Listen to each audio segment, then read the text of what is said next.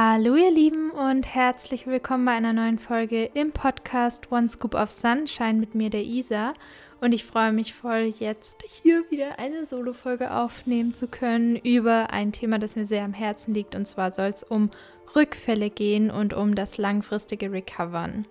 Natürlich ist es jetzt nicht so einfach, das so ja in ein paar Schritten zu sagen, wie ich das schaffe oder geschafft habe. Und ich wollte auch dazu sagen, dass ich immer noch schwere Tage habe, wo es mir psychisch überhaupt nicht gut geht, wo die essgestörten Gedanken wieder hochkommen. Aber der Unterschied ist, dass ich halt wirklich das wahrnehmen kann als, okay, hier ist meine Grenze erreicht. Ich möchte wieder schauen, mehr, ähm, nachdem ich die ganzen Gefühle rausgelassen habe, so wie gestern zum Beispiel, vielleicht habt ihr es in meiner Story mitbekommen in meinem Auto, als ich im Wald stand, dass ich dann halt wieder ins Mitgefühl gegenüber mir selber komme. Und ja, zum Glück geht es nie so weit, dass es irgendwie jetzt langfristig wieder voll so in der Phase wäre, also ich wieder voll in der Phase wäre hinsichtlich essgestörten Verhaltensweisen. Und trotzdem möchte ich sagen, dass es menschlich ist, zu Rückfällen zu tendieren, wenn man mit Sucht in Berührung gekommen ist. Aber es ist auch genauso möglich, langfristig davon wegzukommen. Und da spielen eben für mich ein paar große Faktoren eine Rolle, wie ich das schaffe, dann nicht mehr das so übers Herz zu bekommen, bestimmte Verhaltensweisen in meinen Alltag einzubinden, kann man sagen, oder in mein Leben zu lassen oder zuzulassen.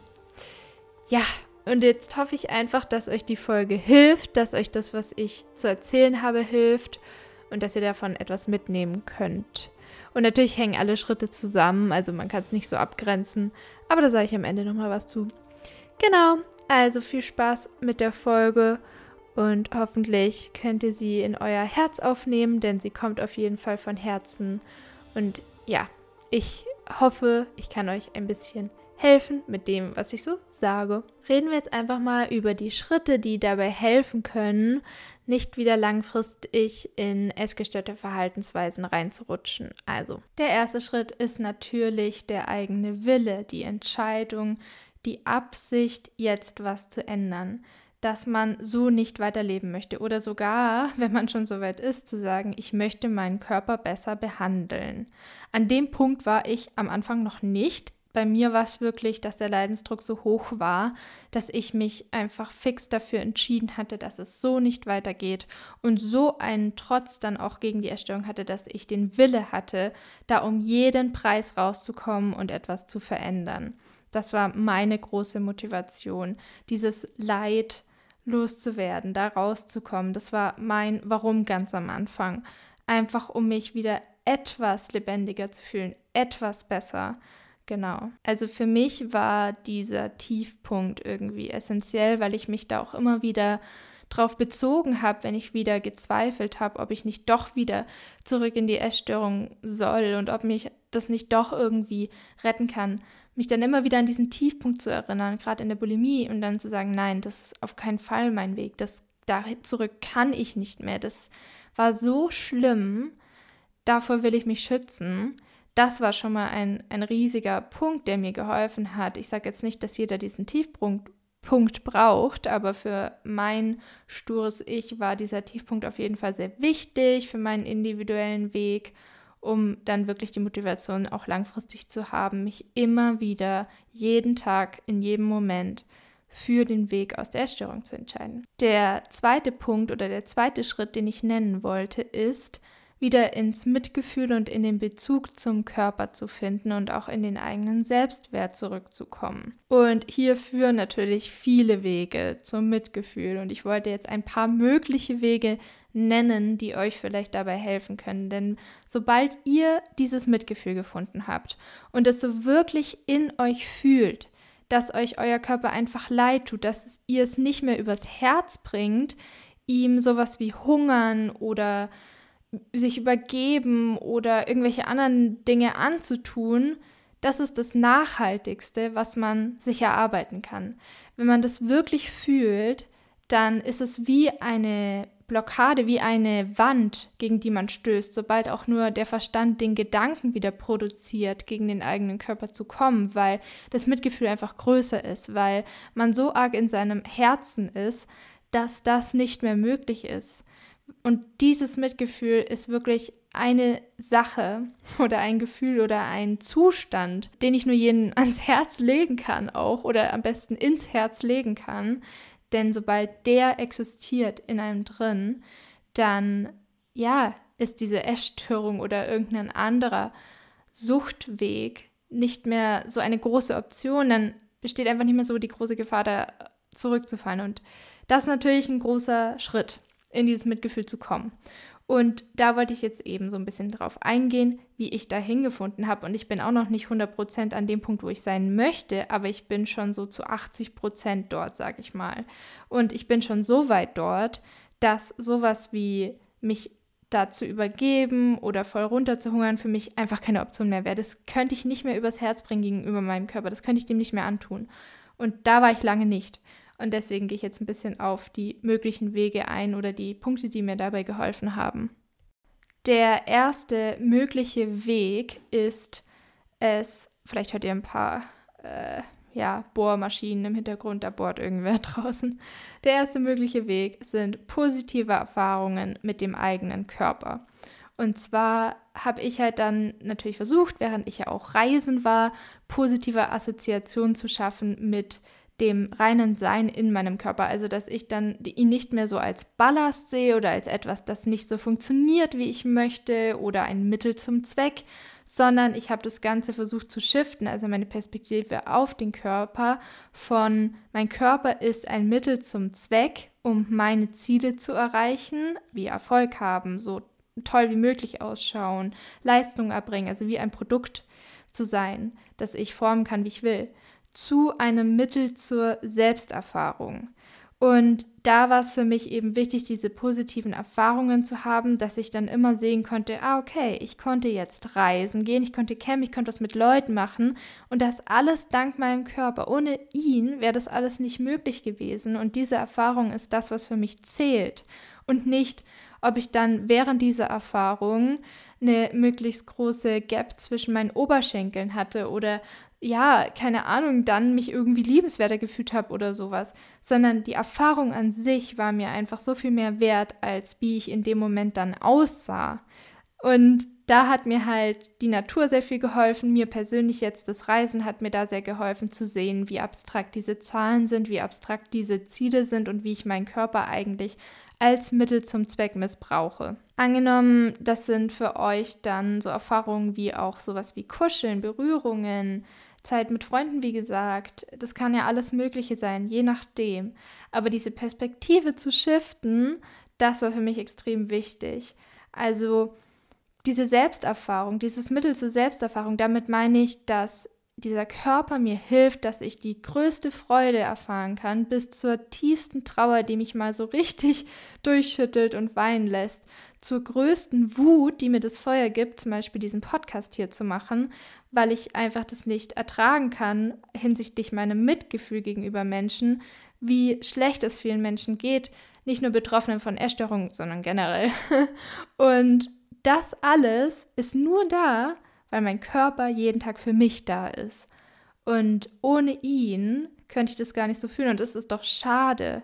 Es wäre doch so schade, wenn ich mich durch Hungern so runterschrauben würde emotional, dass ich nur noch funktioniere, dass ich nur noch irgendwie toll ausschaue. Ja, ist ja eine Ansichtssache, aber für mich halt dann irgendwie oder dann die Leistung erbringe und dann abhängig bin immer von meinem Äußeren und den Fokus immer auf meinem Körper habe, anstatt auf das, was im Innern ist, anstatt auf meine emotionale Kapazität, auf das, was ich halt auch geben kann und das, was ich auch von anderen bekomme, dann auch wirklich annehmen zu können, fühlen zu können. Und das ist das, was für mich halt das wahre Leben ausmacht. Und das ist das, wo ich meinen Fokus drauf setzen möchte, auf mein Inneres, auf das, was im Innern ist. Und nicht meine äußerliche Hülle. Und sie ist für mich da. Ich, sie ist nicht nur eine äußerliche Hülle für mich, sondern ich bin natürlich unglaublich dankbar für sie, weil ich, wie gesagt, durch sie das alles erleben kann. Aber ich gebe ihr nicht mehr Bedeutung als das, was sie ist. Ich danke ihr für das, was sie ist, aber steigere nicht den Fokus auf die Hülle oder gebe ihr nicht mehr Bedeutung. Die Hülle ist so ein hartes Wort. Den Körper, den, den Tempel, sagen viele, aber mit Tempel kann ich mich nicht so identifizieren. Ich nenne ihn halt einfach den Körper. Ja, und das hat bei mir halt sehr viel ausgelöst. Wenn ich jetzt zum Beispiel auch so einen richtig schönen Sommertag habe, da hatten wir jetzt recht wenige dieses Jahr irgendwie vom Wetter her, aber wenn ich so einen schönen Sommertag habe, vielleicht kommt es ja noch, dann bin ich draußen, dann bin ich abends so, oh, ich spüre einfach so die Sonne noch auf meiner Haut und wie ich den ganzen Tag im Wasser war und wie ich dann Stand-up-Paddeln war und ich spüre so in meinen Armen, dass sie einfach, ja, dass ich aktiv war, dass ich mich bewegt habe und dann, ja, war ich tauchen und kennt ihr das Gefühl dann in der Nase? Keine Ahnung, ob das jemand kennt. Auf jeden Fall, dann bin ich immer so richtig dankbar auch für meinen Körper und schaue mich nur so im Spiegel und denke mir so, wow, diese ganzen Sommersprossen und meine Augen leuchten und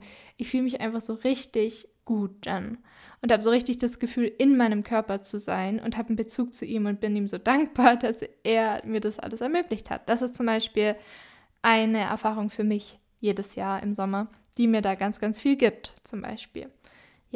Nur so als Beispiel, falls ihr Inspiration braucht. Es kann alles für euch sein. Es kann auch ganz simpel sein, das liebe ich auch, im Herbst sich in ein Café setzen mit einem Buch und du kannst einfach mit deinen Augen lesen und riechst diesen Kaffee und sitzt da und siehst die Bücher um dich rum und ach, das ist doch einfach so gemütlich. Und ja, also das sind so Beispiele. Genau. Moving on. Ein zweiter möglicher Weg ist der Weg des Verstandes. Klingt jetzt sehr, ja, gehoben irgendwie. Der Weg des Verstandes. Also, das habe ich euch schon mal erzählt. Mich zu informieren, was der Körper für mich tut. Und das ist aber mein Charakter, dass ich mich dafür interessiere. Und ich habe mich tatsächlich schon sehr früh dafür interessiert. Also auch kurz nach der Magersucht. So, also sobald ich wieder besser denken konnte, sag ich mal, und mehr im Normalgewicht war, da ging es alles ein bisschen besser, dass ich überhaupt die Kapazität hatte, mich mehr wieder mit allem auseinanderzusetzen und mir auch besser Dinge zu merken. Ihr wisst schon, ne? Körperlich gesehen, dass es mich dann einfach fasziniert hat. Und da wollte ich jetzt auch wieder Beispiele nennen. Zum Beispiel habe ich ja eine Zeit lang krasse Darmprobleme gehabt. Oder, nee, fangen wir mit dem anderen Beispiel an. Am Anfang habe ich doch, als ich von Neuseeland zurückkam, richtig krass Party gemacht. Ich wollte einfach alles, was ich in meiner Jugend verpasst habe, durch oder dank der Essstörung, ähm, wie gesagt, no regret, das war alles so mein Weg, aber ich wollte das nachholen und ich habe das wirklich ein Jahr gemacht und äh, am Ende des Jahres war ich wirklich so, ah, okay, das ist es also. Ja, ist okay, habe ich jetzt erlebt. also das mit dem Feiern und so weiter.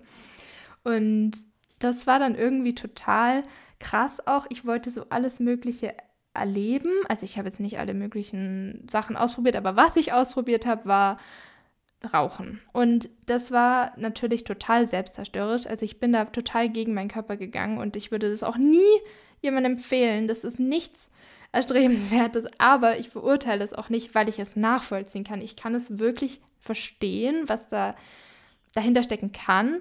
Aus meiner Sicht oder für mich individuell war es so, dass ich zurückkam aus Neuseeland und ich war immer noch im Extremhunger und wusste nicht, dass es Extremhunger ist und wollte diese Gefühle und dieses Bereuen und diese Angst äh, irgendwie unterdrücken, weil ich habe ja dann auch in Jobs gearbeitet und es war so viel Druck und ich wollte es nicht mehr durch Hungern oder mich übergeben oder so kompensieren und bin dann da reingerutscht, weil ich irgendwas anderes gebraucht habe, was aber alles viel schlimmer gemacht hat. Also wirklich viel, viel schlimmer. Und irgendwann saß ich so im Auto mit meinem Freund und meine, meine Lunge hat so wehgetan, hat wie so mit mir kommuniziert und das klingt jetzt weird, aber es war halt einfach so ein Schmerz und in dem Moment hat es mir so leid getan. Das erste Mal in meinem Leben, ich habe wirklich angefangen zu weinen und es hat mir so leid getan, was ich da mache, was ich ihr da antue. Also der Bezug zu meiner Lunge war in dem Moment so groß, dass ich wirklich das Gefühl hatte, dieses arme Organ, dieses arme, arme Organ, was ich da wieder so mache, nur weil mein Verstand und so.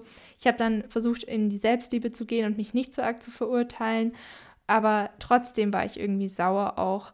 Denn ich war nicht sauer, ich war halt enttäuscht von mir. Und ich habe dann wirklich von einem Tag auf den anderen auch aufgehört und habe dann die Motivation gehabt. Also damit wollte ich euch jetzt einfach klar machen mit diesem Beispiel, wie groß eine emotionale, mitfühlende Reaktion oder was für einen großen Einfluss sowas haben kann. Dass man dann von heute auf morgen mit so einer intensiven Sucht aufhören kann. Und deswegen ist das Mitgefühl so ein Riesenaspekt für eine nachhaltige, langfristige Heilung meiner Meinung nach. Wenn man das fühlt, dann bringt man es nicht mehr übers Herz, sich wieder eine Zigarette anzuzünden. Dann bringt man es nicht mehr übers Herz, sich wieder den Finger in den Hals zu stecken oder schon morgens das Frühstück zu skippen, weil das einfach größer ist. Und da hat mir halt dieser Weg, mich darüber zu informieren, sehr geholfen. Beispielsweise, nochmal ein Beispiel, der Darm. ihr wisst, ihr wisst, dass ich ein Darmthema habe. Darm ist für mich ein Riesenthema. Der Darm ist das zweite Gehirn. So, und ich hatte ganz arg Darmprobleme. Ich hatte Schwermetalle im Blut. Da war dieser Moment bei der Heilpraktikerin, wo wir mein Blut angeschaut haben und ich habe diese ganzen hellen Schwermetalle gesehen und dann habe ich das erste Mal so verstanden, krass, diese ganzen kleinen Zellen sind so abhängig von meinen Entscheidungen und habe so die Verantwortung dafür übernehmen wollen, weil ich einfach dieses Leben in mir gesehen habe, einfach diese, diese Zellen. Also das ist ja wie so eine, wie wenn man einen Ultraschall macht mit, mit einem Kind. Das habe ich euch, glaube ich, schon mal erzählt. Ich habe das so gesehen und erstmal hatte ich den Bezug zu meinen Zellen. Genau. Das ist doch irgendwie immer so bei uns Menschen. Oder wir müssen das erst sehen, dann haben wir den Bezug. Oder wir müssen erstmal irgendwie eine, eine Krankheit haben, damit wir uns dafür einsetzen und dann Bezug zu haben. Immer dieser Bezug ist echt wichtig damit wir uns da so reinfühlen können. So, ich konnte also kaum mehr was essen wegen den Schwermetallen in meinem Blut und diesen krassen Unverträglichkeiten, Leaky Gut Syndrom und so weiter und so fort. Das ist so, die Darmschleimhaut ist im Prinzip bei diesem Syndrom so defekt, wollte ich jetzt sagen. Also ja, hat so Probleme, ist so gereizt, entzündet, wie auch immer, dass da zu viel ins Blut kommt von der Nahrung und dann hat man wie so, ich nenne es jetzt allergische Reaktion, aber der Körper kommt dann einfach nicht mehr so auf die Nahrung klar, äh, ganz, ganz einfach gesagt. Und man hat ganz viele Symptome, wie ich hatte halt immer so einen Mindfog, also wie so ein zugenebelter Kopf. Ich hatte Kopfschmerzen, wenn ich was gegessen habe. Ich, manchmal hatte ich so Bauchschmerzen. Ich war ich immer aufgebläht natürlich. Ich hatte ganz arg Schmerzen mal eines Nachts nach einer Pizza, das sich so reingeprägt hat bei mir das, das, diese Schmerzen, als würden sich Messer in mir umdrehen. Ich habe wirklich geweint und dachte, ich muss ins Krankenhaus. Also es war ganz extrem. Und irgendwann hatte ich wirklich Angst vor Essen, nicht wegen Kalorien. Das hat so viel nochmal geschiftet, weil die Kalorien waren mir so egal dann. Mir war nur noch wichtig, dass ich überhaupt was essen kann, um zu überleben. Also das war ganz, eine ganz krasse Erfahrung. Wenn du mal essen willst, aber nicht kannst, weil das nicht geht, dann sind die Kalorien plötzlich völlig egal. Wirklich, komplett. Weil du dann einfach nur noch denkst, so, oh mein Gott, ich brauche irgendwie Nahrung. Ich habe Angst vor Nahrung, weil ich Angst vor Schmerzen habe. Und diese Angst vor den Schmerzen habe ich natürlich extrem belastet. Anyway, der Darm hat also an Bedeutung für mich gewonnen. Ich habe mich da drüber informiert, ich habe da mit Charme gelesen, ich habe verschiedene Internetseiten einfach durchrecherchiert, rumgelesen und bin auf die Darm-Hirn-Achse gestoßen und wollte jetzt einfach dieses Beispiel kurz nennen. Ich halte mich kurz, keine Sorge, ihr wisst schon, ich habe da diese Faszination, aber ich werde mich kurz halten. Und zwar, die Darm-Hirn-Achse ist eine Achse, wo eine wechselseitige Kommunikation zwischen Darm und Gehirn stattfindet, also hin und her. Und auf nutrimoon.de, also ist wieder eine Quelle, die ich jetzt hier einbringen möchte, würde ich nur kurz was vorlesen. Kleiner Absatz. Zum einen ist unser Verdauungstrakt von etwa 100 Millionen Nervenzellen durchzogen, die das sogenannte enterische Nervensystem bilden. Diese Nervenzellen schicken über den Vagusnerv, eine Art Nervenautobahn, Signale zwischen Gehirn und Darm hin und her. Also da ist eine Autobahn zwischen Gehirn und Darm und die ganze Zeit sind da Signale hin und her. Und erstaunlicherweise gehen dabei 90 Prozent der Kommunikation vom Darm aus. Der Darm ist also wie so eine richtige Labertasche. Der hat 90 Prozent Gesprächsanteil und schickt diese Signale, diese Autobahn hoch. Und das Gehirn hat nur 10 Prozent Gesprächsanteil. Das ist eher ein, ein stilleres Wesen. also im Vergleich zum Darm schon ganz schön krass. Auf jeden Fall wechselwirkige Kommunikation, Autobahn, alles klar. Darüber hinaus werden in unserem Darm 90 Prozent des Serotonins, also des Glückshormons, produziert. 90 Prozent! Überlegt euch das mal. Also kein Wunder, dass wenn der Darm richtig kaputt ist, richtig leidet, dass wir dann auch mental einfach wirklich nicht gut drauf sind, wenn 90 Prozent des Serotonins im Darm produziert werden. Auch sitzen im Darm spezielle Zellen, die Immunbotenstoffe bilden, auf die das Gehirn reagiert. Weil nämlich 80 Prozent zum Beispiel des Immunsystems, also 80 Prozent unserer Immunzellen sitzen auch im Darm. Also der verdaut nicht nur, wie man immer denkt, sondern der reguliert den Wasserhaushalt. Da sind 80 Prozent der Immunzellen, 90 Prozent des Serotonins wird dort produziert. Und dann hat er diese krasse Autobahn, den Vagusnerv, äh, über den er mit dem Gehirn noch hin und her kommuniziert und den auch noch mit 90% Gesprächsanteil voll labert, also das Gehirn. Das ist doch ein, eine krasse Sache. So, und das hat mich halt total fasziniert, okay? Also zusammengefasst haben die Darmbakterien einen Einfluss auf Gedächtnis, Emotionen, unser Stressempfinden und die Gesundheit unserer Darmflora ist einfach extrem wichtig. Also ziehen wir jetzt die Kurve zurück zum Mitgefühl gegenüber dem Körper, damit wir nicht den Faden verlieren. Ihr merkt schon, wie begeistert ich von dem ganzen Thema bin und dass mir diese Begeisterung extrem hilft, Mitgefühl gegenüber dem Körper und seinen Funktionen zu haben. Also dann ist es nicht nur für mich so ein Kurkuma nehmen oder Chlorella, um Schwermetalle zu entgiften und um äh, hier Kurkuma für den Darm zu nehmen, auch fürs Immunsystem und so weiter und so fort. Das ist dann nicht nur für mich sowas, was ich halt machen muss, weil es halt irgendwo in einem Artikel steht und weil das halt schlau ist und so, sondern das ist für mich wirklich etwas, wo ich mit der Intention mache, mit der Absicht, meinem Darm zu helfen, weil er mir so wichtig ist, weil ich weiß, was er eigentlich macht und weil ich weiß, wie es ist, wenn es ihm nicht gut geht. Also da steckt dann was ganz anderes dahinter, wenn man dann solche Sachen zum Beispiel einnimmt oder so. Ja, das ging aber auch nicht von heute auf morgen, da dieses Mitgefühl und diesen Bezug zu haben. Ich habe mich da, wie gesagt, viel informiert. Das war so ein großer Weg von mir. Ich hatte diese Erfahrungen wie mit der Lunge, den Darmproblemen, wo ich dann ja den Bezug hatte und diese Momente waren für mich halt so ausschlaggebend. Also die Schmerzen waren ausschlaggebend. Das Leid hat mich zu meinem Wachstum katapultiert. Also das Leid und die Schmerzen waren so mein Katalysator, also mein Beschleuniger. Ja, wie so oft in meinem Leben. Das war so mein Weg, da zum Mitgefühl hinzufinden. Und ein dritter und letzter möglicher Weg ist die Bewegung, weil die natürlich mit dem Körper zu tun hat. Also sowas wie Tanzen oder Yoga. Das war jetzt nicht mein persönlicher Weg, aber ich wollte es so mit einbringen, weil dazu kam ich später, als ich aus dem Extremhunger draußen war. Dann war das für mich möglich, weil ich einfach emotional am Anfang so bombardiert wurde mit Schmerz jedes Mal, wenn ich auf der Matte saß, dass ich das nicht aushalten konnte.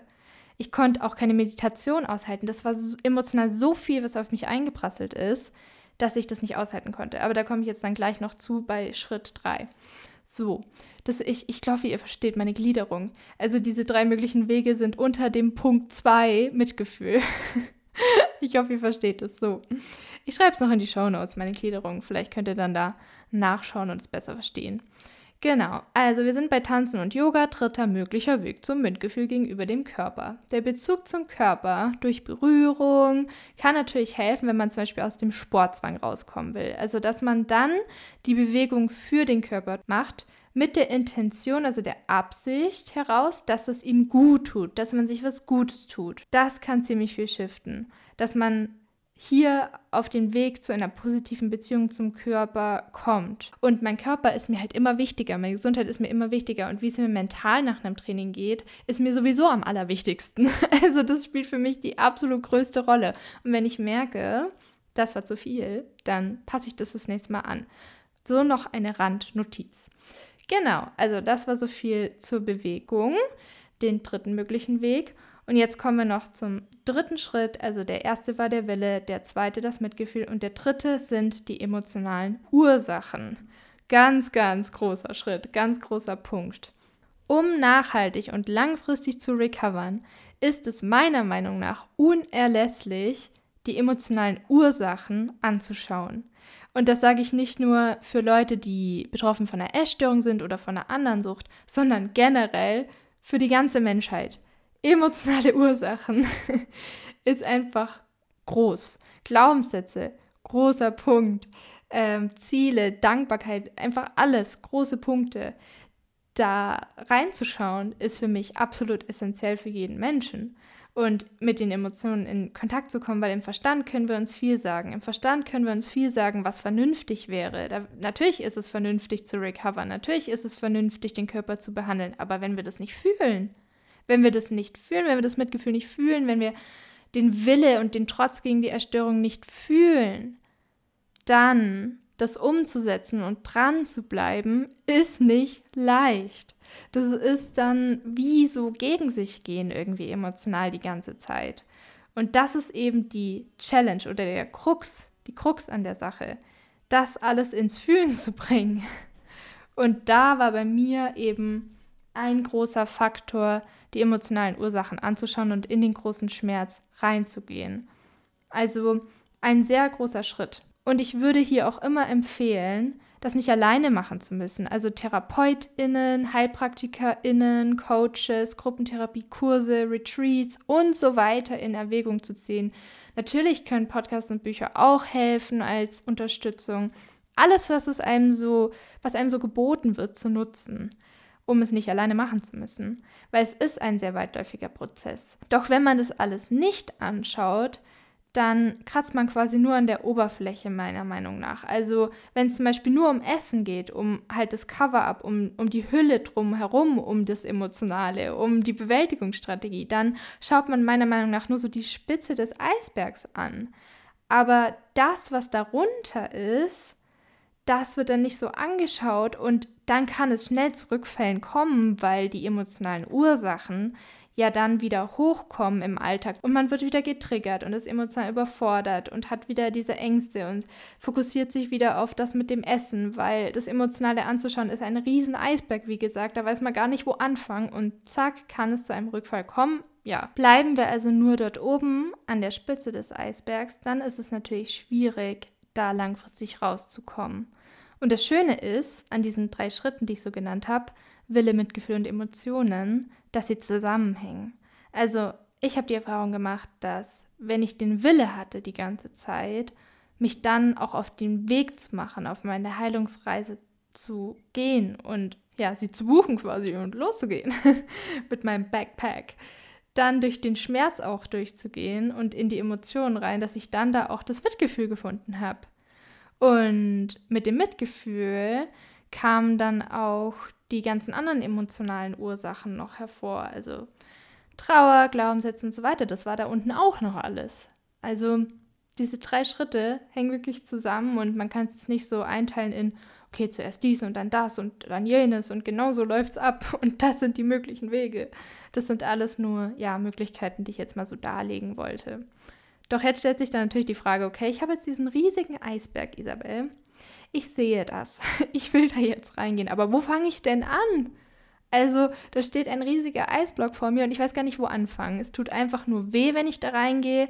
Und gerade wenn ich mich irgendwie in Meditation setze oder so und da reingehen möchte in das Emotionale oder zum Beispiel ähm, ja, Probleme mit dem Essen habe, kurz vorm Essanfall stehe und dann da reingehen will in den Schmerz, es tut einfach nur weh und es ist unerträglich und ich will mich wie aus meiner Haut rausstehen, weil es einfach so weh tut.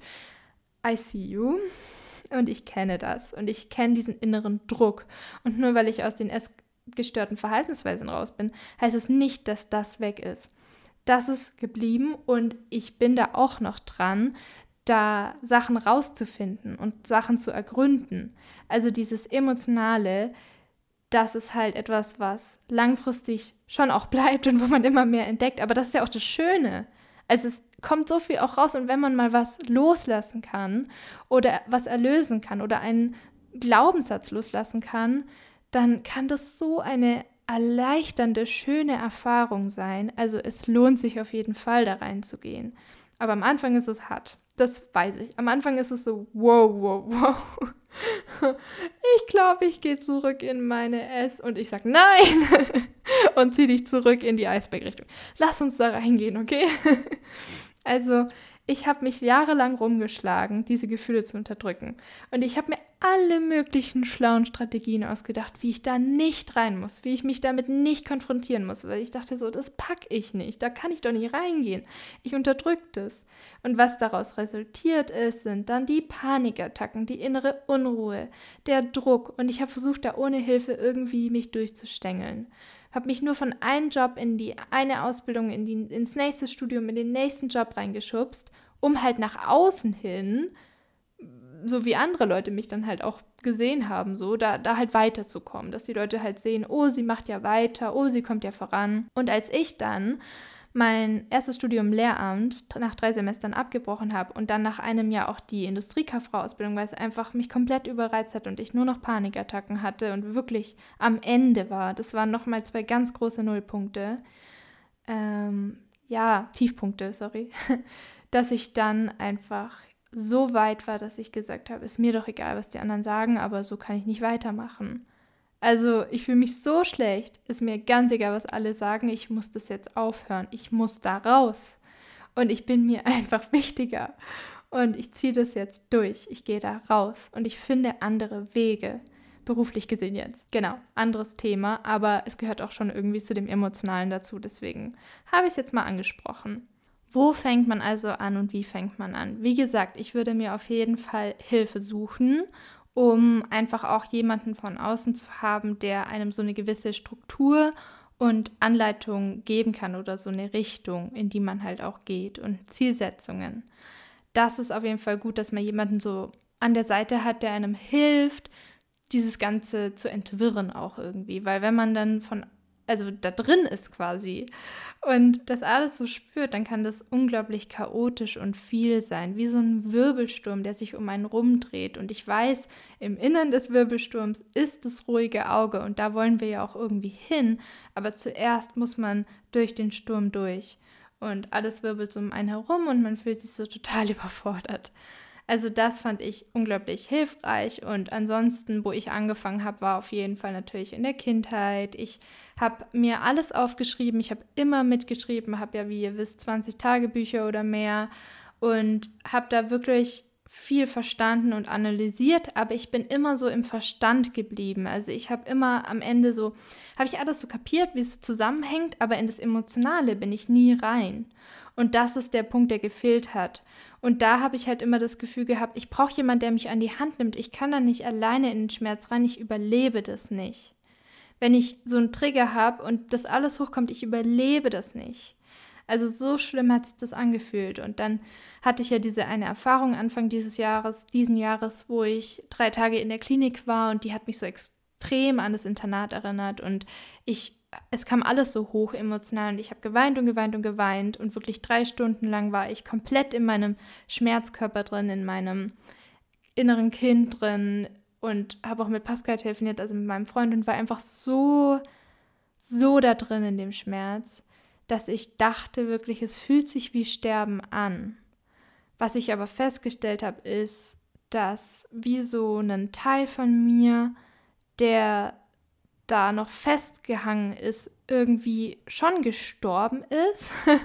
Aber es war wie so loslassen. Der Teil konnte endlich raus durch die Emotion Trauer und hing nicht mehr in mir fest, weil ich so gezwungen war, durch diesen Aufenthalt dort zu bleiben die Nacht und den Trigger zu durchleben, der das Trauma oder was weiß ich wieder raufgeholt hat.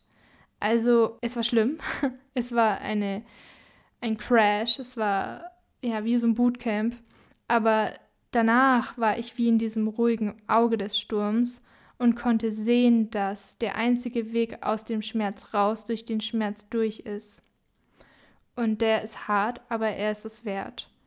Und wenn man da auch mal reingegangen ist und den Trigger, Trigger können eine unglaublich große Chance sein, um das durchzufühlen und am Ende loszulassen, wenn man sie zulässt und nicht in Bewältigungsstrategien reingeht. Und ich weiß, dass da sofort diese inneren Schutzmechanismen anspringen, die sagen, oh vermeiden, oh Schmerz, da müssen wir raus, äh, mach irgendwas, was du weißt, wo du, wo du weißt, dass es dir hilft. Ähm, du musst jetzt unbedingt, keine Ahnung, darfst jetzt das und das nicht essen oder ein Essanfall wäre jetzt gut, um damit klarzukommen oder was weiß ich, was es ist. Du musst jetzt raus, du musst dich ablenken, eine Serie anschauen, einen Podcast anmachen und nicht mehr drüber nachdenken. Lenk dich mit irgendwas ab.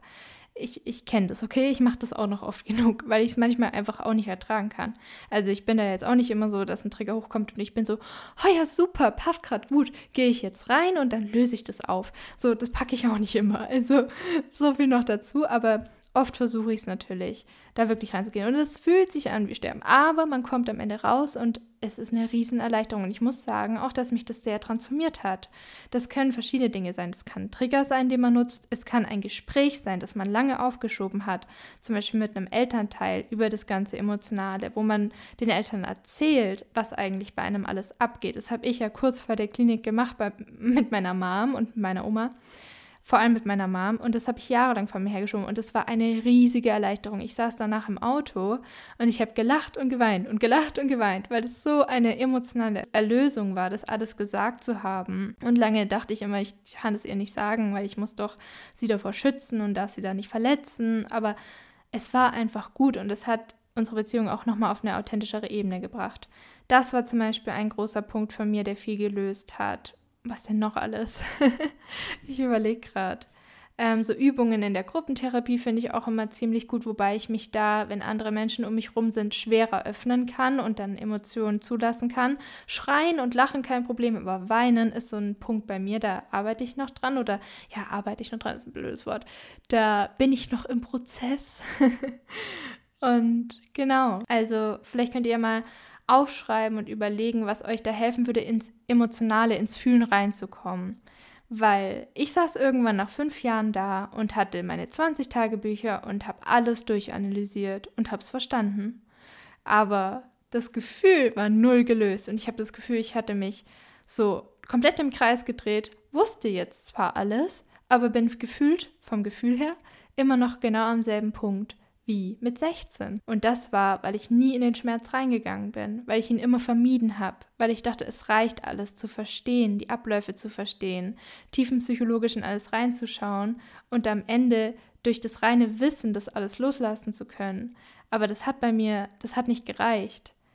Und genau deswegen finde ich, dass soziale Interaktion, Trigger da bei mir am effektivsten sind um da ins Fühlen reingehen zu können und das Ganze zu shiften oder loszulassen, indem ich es wirklich durchfühle, indem ich dann mir auch vorstelle, dass ich den Anteil von mir, der so verletzt ist, ganz festhalte. So mein erwachsenes Ich hält diesen Anteil ganz arg fest und umarmt ihn und dann verschmitzt er so mit mir. Mir, hilft, mir helfen halt so Imaginationen voll, dass ich den so reintegriere, weil es ist ja auch ein Teil von innerer Kindarbeit, dass man einen Anteil von sich wie so absplittet so ein bisschen. Also man kann sich ja so die eigene Energie oder das eigene Wesen, die eigenen Emotionen, das eigene Sein wie so einen Fluss vorstellen.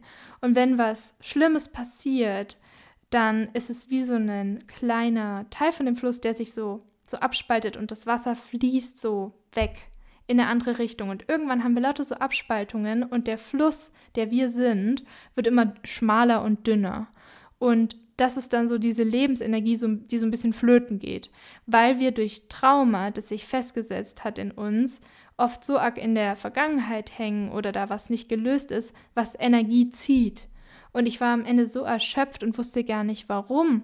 Ja, weil da so viele Teile von mir einfach, die habe ich einfach weggeschoben. So viele Erinnerungen habe ich einfach weggeschoben, habe ich nicht mehr angeschaut, aber es hat sich festgesetzt in mir. Es hat mich, es zieht mich runter. Da sind immer noch viele Sachen, die mich runterziehen, die ich noch nicht losgelassen habe. Und die ziehen Energie. Und das wollte ich halt noch so sagen, dass diese Reintegration total viel bringen kann, wie zum Beispiel eben dieses, diesen Trigger zu nutzen, ganz, ganz arg zu weinen, sich selbst dann in den Arm zu nehmen, diesen Anteil von sich und ihn wie so zu reintegrieren durch dieses, dass der Anteil wieder so wie, wie mit einem verschmilzt. So, das ist das, was mir halt hilft.